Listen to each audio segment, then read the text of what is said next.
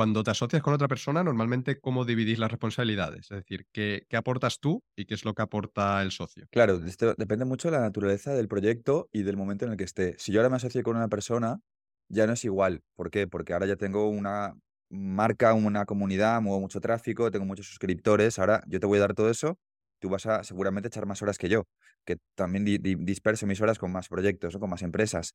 Antes, pues era más igualitario, quizás. Eh, en DinoRank vamos a 50% cada uno de los dos. Somos socios cofundadores, que de hecho me parece que tiene mucho mérito porque los dos somos dos tíos de carácter, los dos estamos acostumbrados a querer llevar la razón. Ninguno es CEO, o sea, somos cofundadores, somos co-CEOs, por así decirlo, pero siempre nos hemos podido entender bien. Pero me parece que, es, que no es algo recomendable. Creo que una empresa siempre debe tener un CEO, ¿vale? Lo, lo nuestro es pues, algo curioso y un poco más singular, quizás. Dividimos mitad y mitad y nos complementamos eh, o nos repartimos el trabajo según el área de genialidad de cada uno. A mí se me daba muy bien comunicar, tener una audiencia. Yo iba a comunicar que lanzaba una herramienta SEO, eh, muevo tráfico, ¿vale? Em, y también tengo el feeling de, de hacer una buena herramienta, soy SEO, tengo amigos que son SEOs. Y Gabriel es bueno programando, ¿no? Detrás de, de las máquinas, construyendo todo, todo lo que implica una herramienta SEO, que es mucho. Bueno, fue un poco así.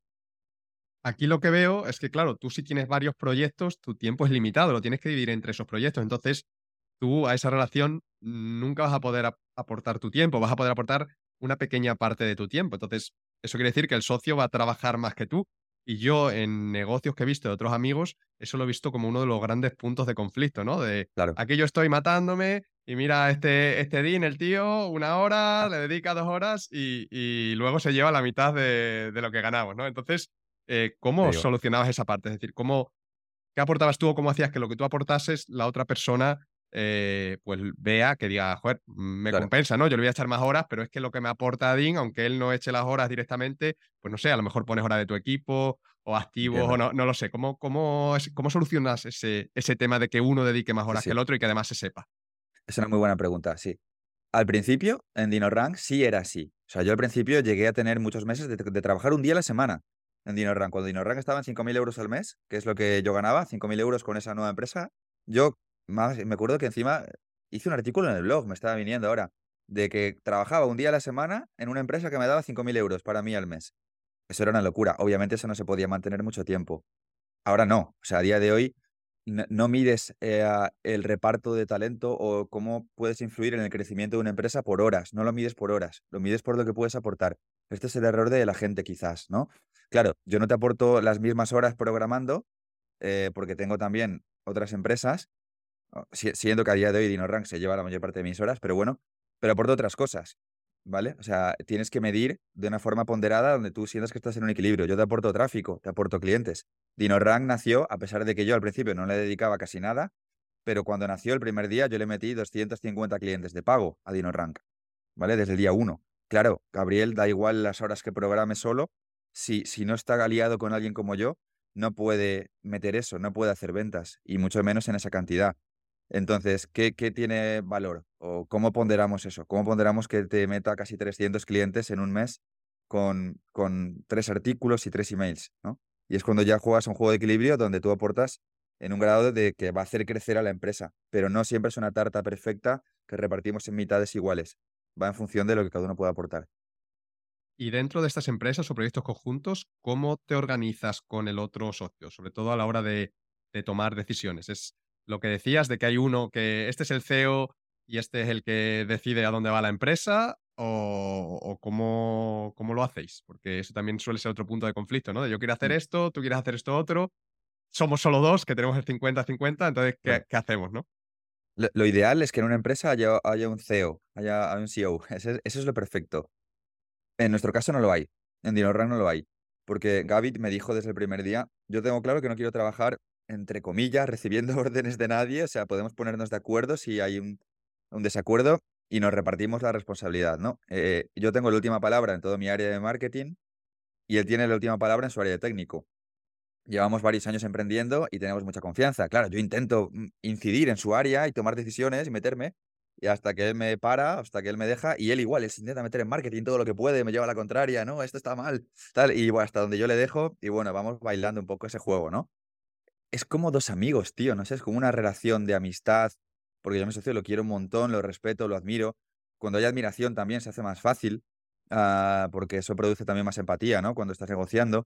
Es un equilibrio constante. Eh, no te sabría decir una fórmula concreta. Por ejemplo, él y yo nos vemos una vez cada dos semanas. Hacemos un día presencial completo, ah, semana sí, semana no, semana sí, semana no. Y ese día tomamos decisiones, a día de hoy, pues de contratación, de equipo, cuál es el rumbo de la empresa. Hay veces que no estamos tan de acuerdo. Gabriel, por ejemplo, ahora mismo él es muy de acción. Los dos somos de acción, ¿eh? pero él es muy de más cosas, más cosas, más ideas, más inputs, mm, siete campañas nuevas. Es un emprendedor de lanzarse al campo de la batalla.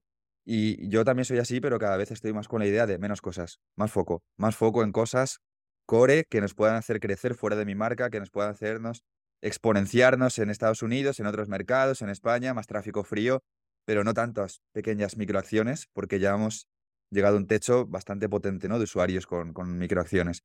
Bueno, pues es un juego de persuasión. Esto me ha enseñado a ser súper persuasivo también. Al final, me he hecho experto en convencer a la gente. O sea, a mi socio muchas veces le tengo que convencer. Igual que él me tiene que convencer a mí. Y esto te lo llevas a las relaciones de pareja, con tu madre, con tu amigo, con cualquier cosa. Sí, sí. ¿Y has tenido alguna mala experiencia en este sentido? ¿De que alguna vez haya habido algún desacuerdo tan grande con el socio que, que mira, nos separamos, esto no va a funcionar? O, acabáis peleados, ¿no? Que estas cosas ocurren. ¿Eso también alguna mala experiencia? Mm, con mis empresas fuertes actuales, que son con socios, que son DinoRank con Gabriel y Mentoría SEO con Dani Llamazares y Jesús Roldán, no. O sea, he tenido roces ¿eh? con Gabriel. Gabriel es un tío con mucho carácter, es un tío que impone de dos metros, con una voz que parece tenor de ópera, ¿sabes? Eh, a mí no, ¿eh? A mí pues yo le veo como un osito de peluche, pero a la gente del equipo le tiene miedo, siempre hacemos esta coña, ¿no? no, no, no de pensar en separarnos, pero con Gabriel sí, alguna vez, lógicamente con mi socio hemos tenido roces.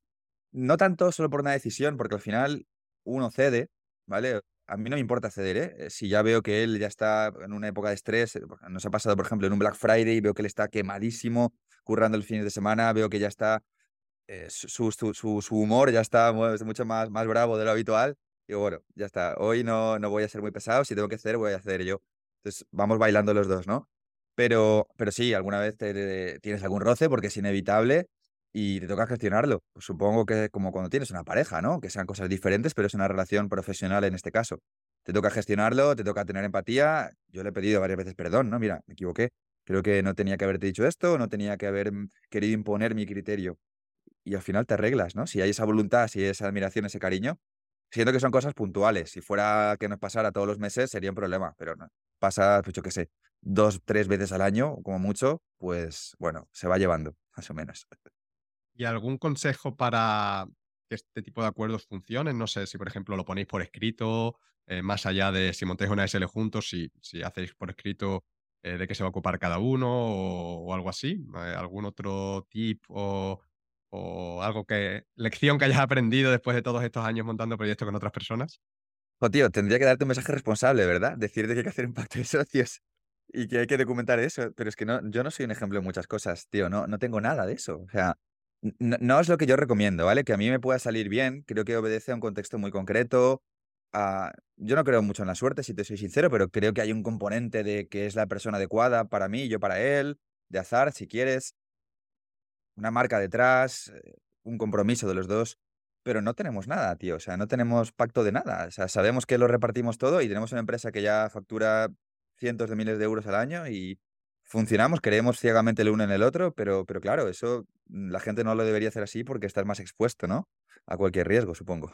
Sí, que es en plan, nos vemos cada dos semanas y vamos sobre la marcha, ¿no? Y ya está.